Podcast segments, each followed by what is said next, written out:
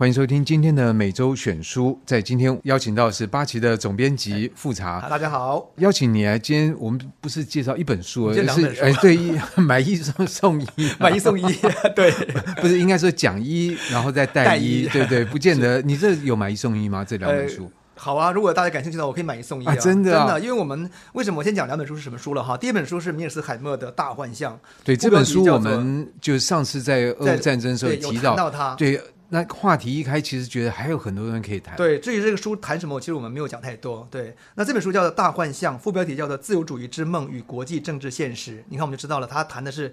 自由主义的幻象跟现实当中的很实的部分是，就是没办法，就是满足你的幻象哈。其实这个这本书作者是米尔斯海默，那另外一本书叫做《美国如何丢掉世界》，那作者也是美美国的一个外交关系学者。那他谈的是呃副标题叫“后冷战时代美国外交政策的致命错误”。你看这两个题目，那这两个为什么是一起一起讲？对，什么叫大幻象呢？就是说从冷战结束以后，然后世界变成单极世界，然后美国独大。然后当年的这个福山说啊，这个历史历史终结，对，以后人类太无聊了，我们已经没有事可做了，全部进入民主自由体制，对不对？可是很快就他就被打脸说，哇，原来不是这样的，这个各地发生战争，阿富汗当时还有巴尔干半岛，对不对？然后现在中国崛起，然后威胁这个南海跟台湾地地区也包括乌乌乌克兰战争，就是说原来没有没有终结，而且历史还是以他非常现实主义的任性逻辑在运作。那你们这些想象的部分是完全是虚幻的，是一个大幻象。哎，可是从这个冷战过后，如果我们不不看你刚刚讲那面，我们觉得，哎，对啊，自由民主这个慢慢变得大家更接受的普世价值。以台湾本身，我们看到好像自由民主也更加的生根这样子。是是是，所以那怎么会是幻象呢？对，好问题来了，就是你台湾不能站在台湾一个岛屿那个一个地方。可是我们不是讲我们自己，其他国家也是好像民主都越来越，越……其实不是，你看，其实真的不是。为什么呢？哈，就是说，首先作者他探讨的是最这三十年当。中的大幻象，但是你如果往前推，这个作者作为一个现实主义的国际关系学者，他也认为是说，实际上这个这真的的国际关系的的运作，其实是现实主义为主轴的，国族主义也是非常重要的。那自由主义并不是没有扮演角色，因为人类还是追求自由、民主、人权这些基本价值，可是它不是推动这个国际体系运作的核心力量。最核心力量就是两个，一个叫现实主义，一个叫国族主义。我觉得这个说法是没错的。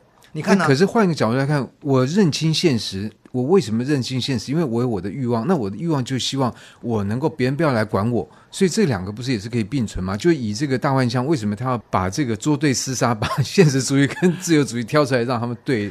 那对这两个的关系呢，它不，我觉得不是天平当中的这个上下起伏，而是一个金字塔的一个关系，一个在下，一个在上。我的理解是这样的，就是自由主义其实是人类，既是基于人性。我们之前讲过这个概念，就是它是实际是基于人性的一种美好的一个想象。我们想象当中，就是说这个全世界都进入到这个民主自由体制，所以美国就是往外推销这个民主概念嘛，对不对？希望把所有的国家都变成这个民主国家，他认为这样才安全，这是自由主义霸权的核心理论。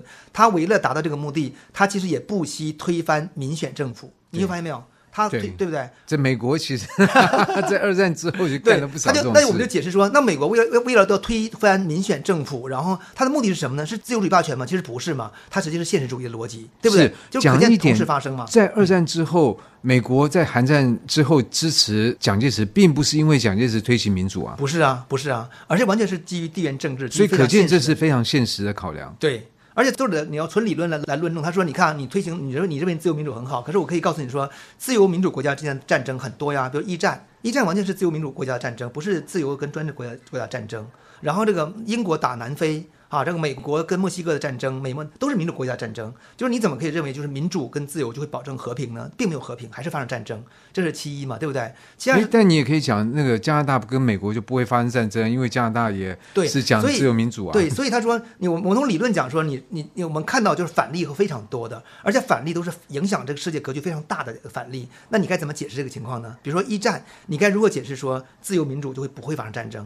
你比如说像，比如说像这个太平洋战争是美国跟日本之间的战争，日本当年那难道不是民民主民主体制吗？它也是民主体制吗？它是君主立宪制啊。讲回一战，就一战那时候的这所谓号称民主国家，它也不是一在我们今天这种标准底下这种完全的民主国家，它投票权也不是基于各个阶级啊，所以它并不是以自由民主而作为诉求。所以问题来了，所以我们今天谈的这个民主，尤其台湾人语境下的民主，其实是美国式民主，而且是等于说是二战以后展开的民主。可是美国，你知道，美国在二战以后连妇女跟黑人都没有投票权呢。对不对？对。所以大众民主其实是一个非常晚进的东西。我们今天是完全拿一人一票，然后投票权，公民投票要投要要要到十八岁嘛，是吧？现在通过了没有？我不知道。哎，反正来作为一个标准来。这个标准。可是事实上，从米尔斯海默的观点而言，这样的民主是有问题的民主。为什么？为什么？当然，我也认为有问有问题的民主啊，因为美国其实并不是个民主国家，美国是个共和国家，美国是个法律国家，我们就必须这样思考。美国推动力当中推动的部分，我们看到的那个表象，呃，人权运动啊，女性主义运动啊，好像都是美国的全部。可是美国真正的社会的运作跟国家运作，其实基于共和，基于这个法律而运作。所以美国人内部也一直认为说，我们不是一个民主国家。那么欧洲国家更多转向尤其大众民主时代。更比比较像民主国家，然后谈这些概念啊、呃，民主、自由、人权这三个概念捆绑在一起，自由、平等、博爱也捆绑在一起。可是你刚刚讲法律，嗯、那法律的目的，在我们来理解，它不就是为了其中一部分是为了保障个人权利吗？是。不是，法律的目的是协协调社会跟协调人际的人际的关系。你看美国历史很清楚，你看美国法律史哈，美国当年的那个诉讼公案，我记得看过当年一个公案，但这个已经脱离书了哈。他就是谈到说，在一九六几年的时候，一个美国有一个白人娶了一个有八分之一黑人血统的另外一个，你说他是什么有色人种还是非人种？他的婚姻呢就在这个美国的这个弗吉尼亚州引起这个反律，因为弗吉尼亚州是反对这样的一个婚姻的，就是白人不得跟有色人种通通婚，那因此他们州就。就判决他说，你必须离开我们州，他就跑到河对岸的华盛顿去居住去了，因为 他不是就在河对岸吗？嗯、然后这个案件争执了前后二三十年呢、哦，最后呢，他们达成的妥协，是说他判决他说你不能回到我们这个地方来，可是他的家乡都在那边嘛。他后来他说那好，他说他达成妥协是说你们可以回来，但是如果当地有人告发，我就要去抓你。但是我抓你之前，就我要驱逐你出境。对，但是我会告诉你，但是什么意思呢？这是美国法律的运作特点呢，就是非常的这个习惯法的运作，对吧？他的意思是说，我们的社会风俗本身就会变成法律，我们的法律不是一个由某些聪明的理性的人单独制定的一个非常完美的东西，没有那个东西的，所以我们必须尊重这个风俗。那么风俗跟现在法律之间的关系，联邦跟州权之间的关系之间的竞争，我来调解它。我认为这是美国运作的核心。回到米尔斯海默的大幻象，我觉得他也是基于这样一种很现实主义的角度去思考，说不要拿那种抽象的、看起来很厉害的这个理论来来来去讲，因为那个东西都是都是幻象，都是假的。反而我不是说我不要那个东西，而不要把它变成绝对化。就是你呃不要绝对化，你要认清现实就对了。对，对，那这样的话，那美国如何丢掉世界？这本书是在。我们说打脸好了，打脸这个理论呢，还是呼应这个理论？他是呼应这个理论呢，他就是谈的，就是恰恰就是说，这个冷战之后哈，美国打的那些战争，因为这个按照大米米尔斯海默的说法，说冷战以后美国打了七场战争，到现在为止，然后每场战争都是美国主动出击，而且每场战争都得到国内人民的。是个授权，就是是通通过的，合法的，是合法的，不是说是违法的战争啊。这跟跟普京打这个乌克兰好像也没什么区别。也不要也不要讲这个俄国，就是说跟比较跟更早年那个美国涉入国其他国家事务，在国会都被蒙在鼓里的，就不是这种状况。对，他不是经过对合法，是人民透过这个这个爱国之心是是认同的。所以他就谈到说，美国从冷战之后哈打的战争，包括反恐战争。包括阿富汗战争，包括伊拉克战争，包括中东，包括巴尔干半岛的战争。他说美国全失败了，所以他说美国丢掉了世界嘛哈。但它里面有个英文标题很好，它叫做“失败的使命”，就是那个使命是美国文化价值里面带有这个基督教的精神的。对，因为用了 mission 这个对 mission 对、嗯、天命哈，或者是你要传教对传教士的一种东西，一种很神圣的东西。他说就这个东西就是大幻象所批判的，就是自由主义霸权嘛。你把你的价值推向那方，可是你全部失败了。那么他是用很多案例去解释大幻象是如何发生的，所以我说我可以买一送一。可是 可不可能是成功？就是说，因为美国也知道我是拿着这个羊头去卖啊，嗯、但是我不管这个羊头失败，我还是成功的把美国的势力范围推到国外了。他没成功，他们俩做的观点一致，说为什么没成功？就是美国现在衰落了，美国出现了川普，川普出出现的目的就是让美国再次伟大。他认为很简单，就是说我们在推行这些所谓的自由价值的时候呢，其实我是伤害美自身的利益跟国力。对推行这些自由价值的时候，是伤害到自身的国力。对，当然有一种说法是说，我我美国为了中东的石油利益，对不对？然后怎么怎么样去打那个战争？如果按照米尔斯海默的现实主义观点而言，他是认同的，因为国家就是基于现实而博弈嘛。我为了要你的石油，所以我去发动这场战争当中，我拿到石油，我觉得这是他认同的。从理论讲，他认同的，当然他会谴责，就是这也是不好的东西。可是他觉得说，我如果是为了推行民主。然后呢，为了推行民主而牺牲很多国人，让美国的财力，因为你知道美其实本身这个打战争是非常花钱的嘛，对不对？他说这个就是不对的。所以美国其实你会发现，美国现在的衰落，包括这个全球化这个产业的转移，它本身跟这个自由主义霸权它是息息相关的一个整体的各个部分。因此，他就觉得说，那美国就要再回重新回到他的这个呃，你刚讲门罗主义、孤立主义，就是说我自己把美国照顾好是最重要的，我不要单行的推行这个价值。然后，如果有可能慢慢去改变，当然是 OK 的。可是我不要用这样的方式，用武力方式去单行改变它，这个就是他的观点。是，那这样的话，那那怎么办嘛？怎么办？台湾怎么办？台湾就被抛弃了吗？是，就就是说，对台湾的读者来讲，就我们也不是美国人，对呀、啊，我们读了这个翻译书，那你觉得我们在这里面怎么办呢？对呀、啊，对，如果你美国老大哥 放弃了这个棋子，那我们？对啊，所以很简单，你从现实主义看，很简单，就是台湾你就先自立但自强啊，就是说，我就我把自己身体练好，我小国有小国的生存方式。我们看新加坡怎么办？新加坡有有要求美国干嘛吗？没有吗？以色列有要求，但是我们不知道有。以色列有吗？以色列有，以色列跟新加坡实际上是。暗地里透过游说美国的方式来主导美国政策，服务于自己的国家利益。那台湾给我们印象是说，要求美国派兵打我，保护我。可是。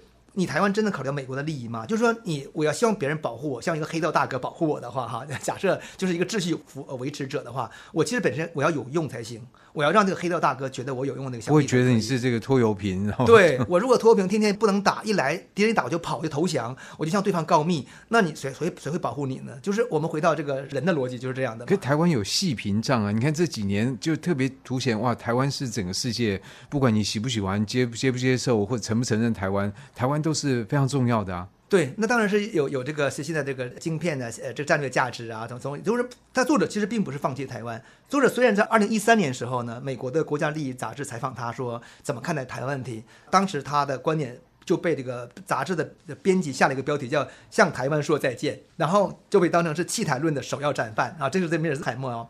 可他说他其实他不是这个意思，他意思说，二零一三年我们看当时的现实主义逻辑是中国蒸蒸日上，很快就超过美国了。然后美国必须是先把自己的国力巩固好，然后呢，不要因为台湾，当你没有能力，中国又很强时候呢，你跟中国去争这个台湾的时候，你对美国是绝对不利的。所以他觉得当时美国应该是向台湾说再见，就是先把台湾的问题搁置。我们其实看二零一二年前、一三年前后，当时美国的跟台湾跟中国的这个三角平衡关系，也确实是类似的观点。大家都是不得单方改变现状，到今天台湾、美国还是维持这个表面说法嘛，对不对？对。然后，然后到二零一贯的国策，一贯的国策啊。但是到二零二二年，我们这个大幻象出版之后呢，天下杂志的记者采访他的时候就说：“哎，你当年讲过向台湾说再见，你怎么解释这个现象？你现在怎么看台湾？”对，他就说：“其实那个标题就是编辑下的，其实他的原因并不是向台湾说 再见。”他的意思。对，他说其实就是基于现实逻辑，我们一个国家台湾基于现实逻辑，你该怎么做？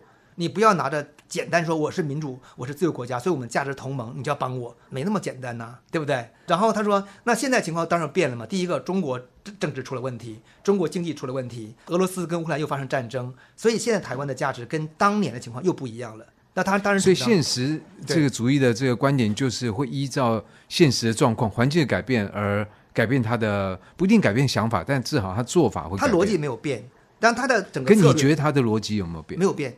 他逻辑没有变，但他策略有变，就好像说很简单，比如说我我们讲回到我们个人，比如说嘉恒，我复查，我们为了生存，我们为了生存，我现在为了生存，我要去我要去卖身，哈，这是我的现实主义选择。我现在要生存，我去努力工作赚存钱也是一个选择，就是这个都是为了生存而产生的一个现实的逻辑。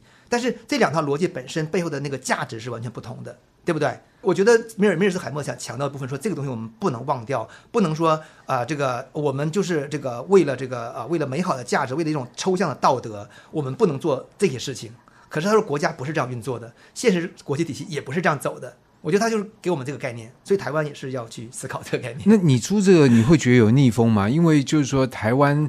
向来好像就是对于国际的现实整体来讲不是那么关注，所以我们的现实感也没有那么强。对，台湾非常不现实，台湾活在一个虚幻的假假象当中。可也是因为我们就是一个岛屿，我们我们可以在到大海中间，我们跟其他地方没有太多可以直接的这个联系。我觉得不是岛屿的关系，我觉得是文化的关系，就是说跟地理的关系。你说有吧，可能受点影响，但我觉得主要是一个文化跟论述。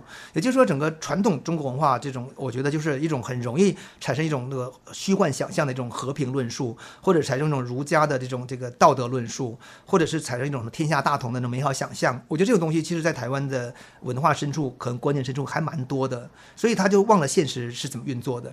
然后当然这个前提是等于战后一直台湾是在美国的荫庇之下保护的，也有台湾海峡，也有中国的发生文革，整个就是状况连连嘛，所以台湾就一度觉得好像是可以的状态。那我觉得这个东西就是要根除，因为现实当中中国那这样讲起来，这不是一个，也是一个大幻象。对，我觉得台湾某种意义上也是有个大幻象。我觉得台湾的真正要解决问题，就是第一个就是台湾就变成一个真的是这个自由的，不是这个必消极的自由，而是积极的自由国。每个人都是要为自己做主，然后只有每个人都为自己做主，这个国家才能够真正负责，然后这个政府才能不会压迫你，然后真的保护这个岛屿、保护自己的国家的时候，我觉得就那个时候台湾才真正安全。当然，小国在大国政治博弈之下，也是作者另外一本书哈，叫《大国政治的博弈》嘛，就是。也是很现实主义。他说：“你小国在大国政治当中，你就必须采取类似于像以色列或者是新加坡这样的立场。其实的确，以小事大是啊，因为你没有选择。但是你你可以更有智慧的证明你你自己的价值，除非你自己有机会变成大国。”但是台湾如果要变成大国，就一定要反攻大陆了。这扯远了，这是这扯远了。不过我觉得在今天的这个每周选书，我们一次就介绍两本书，《大幻象》跟《美国如何丢掉世界》世界。对，那当然这两本书是不是能够一起有什么样的特别的安排呢？这个我们在节目之后再做讨论。嗯、那大家也可以看一看我们这个文字上面可以有推出什么样的特别的鼓励方案。好，好，如果大家感兴趣的话，如果买《大幻象》，我考虑如何就是送一本。美国如何丢掉世界？好，那我们来想办法。那大家可以去我的去巴西的脸书去找有没有这样的一个呃方案。OK，好，好，那我们就谢谢复杂，谢谢大家。